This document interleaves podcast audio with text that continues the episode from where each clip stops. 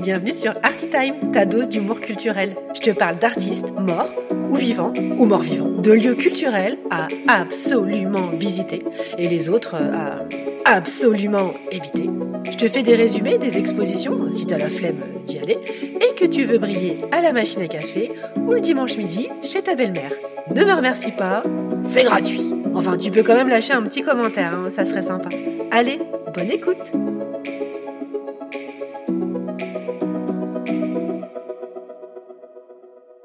Coucou mes petits curieux et bienvenue dans ce 34e épisode d'Arty Time. Pour cette nouvelle semaine, je vous embarque dans un lieu encore peu connu, mais dont le nom est facile à retenir, à l'image des boîtes à cul ou autres espaces à paix. Et ce lieu culturel, c'est le hangar Y à Meudon. J'aurais préféré aller dans une boîte à cul. Une prochaine fois, promis.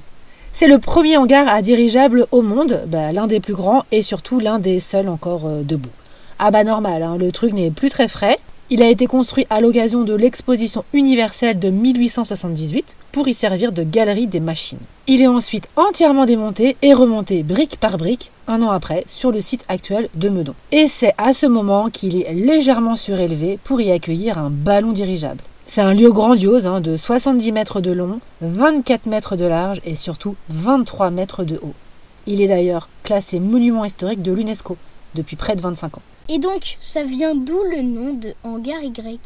Bah, Il doit son appellation à la parcelle où il a été reconstruit à Meudon, référencé Y sur les plans militaires. Avant qu'il ne soit rouvert au public en 2023 et réhabilité en tant que lieu culturel, il a vu défiler pas mal de chouettes choses. C'était la réserve du musée de l'air avant que celui-ci ne déménage au Bourget. Marc Chagall y travaille en 1964 pour assembler les différentes parties du plafond de l'Opéra Garnier. Ah bah pratique, hein, les 2800 mètres carrés de la nef. Et le hangar a même servi pour quelques scènes du film Un long dimanche de fiançailles de Jean-Pierre Jeunet. Cette description ne pourrait pas être complète sans mentionner le parc de 9 hectares qui l'entoure. L'occasion pour y exposer là aussi de jolies œuvres. Vous y verrez notamment une œuvre du regretté Christian Boltanski, nommée Animitas. Sur de longues tiges plantées dans le sol, il a fixé 180 clochettes japonaises en fond. Elles se balancent au gré du vent et nous offrent une musique douce et envoûtante. L'installation cartographie la constellation exacte du jour un peu spécial en septembre 1944, à savoir le jour anniversaire de l'artiste. Ces clochettes avant sont des objets traditionnels populaires au Japon, dotés d'un petit morceau de papier comportant une prière ou un yaku servant également à indiquer le sens du vent. Mais dans ce jardin francilien, l'artiste a remplacé le poème par une petite plaque transparente qui capte et reflète la lumière du soleil.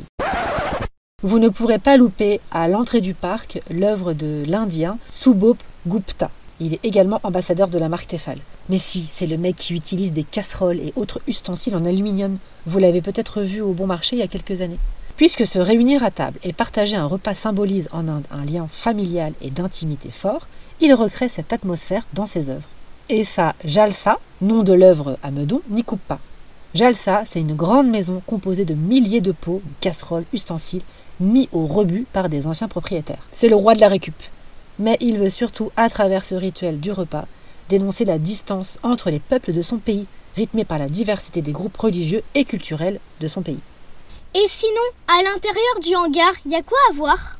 Ah bah alors en ce moment, il y a une super exposition sur le soleil. Ce projet est né de la rencontre entre l'art et la science.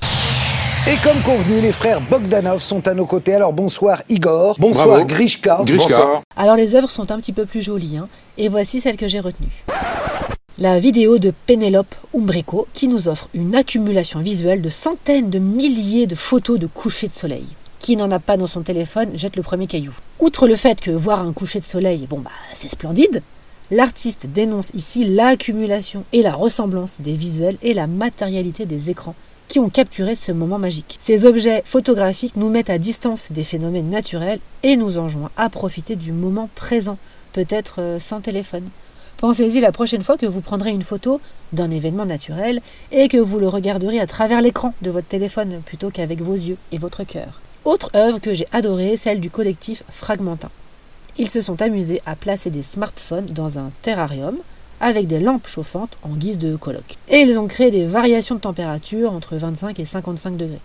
Si vous avez vous aussi connu les canicules récemment, bah, vous avez peut-être vu vos animaux de compagnie technologiques vriller quelque peu et indiquer sur leurs écrans Votre téléphone doit refroidir avant de pouvoir l'utiliser. Ah là là, la frustration. Dire que ce maudit réchauffement climatique va aussi nous empêcher d'utiliser nos téléphones. Quel malheur oh. Et un petit dernier pour la route, l'œuvre d'un artiste euh, un peu plus connu que les autres, le photographe Martin Parr. On ne se lasse pas de voir ces photos remplies de malice, comme celle de cette femme d'un certain âge, visiblement très abîmée par le soleil, allongée sur sa chaise longue, très probablement euh, se situant entre Nice euh, et Cannes. Car oui, on n'oublie pas, la vitamine D, c'est bon pour la santé, mais à petite dose. En cas de doute, demandez conseil à votre pharmacien. Et il y a quoi d'autre à voir en ce moment? Cette semaine, j'ai aussi fait un bond dans le passé en me rendant au Petit Palais pour l'expo Paris de la modernité, retraçant l'explosion artistique de la belle époque jusqu'aux années folles.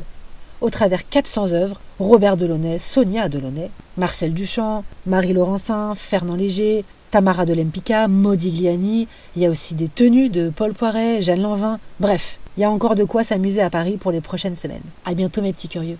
Ça t'a plu?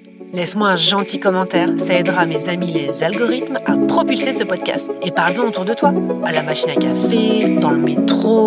Bah tiens oui, si là t'es dans le métro, en ce moment, parle-en à ton voisin. Tu peux aussi lui parler de la page Instagram d'Artitime. Merci. Allez, bisous bisous.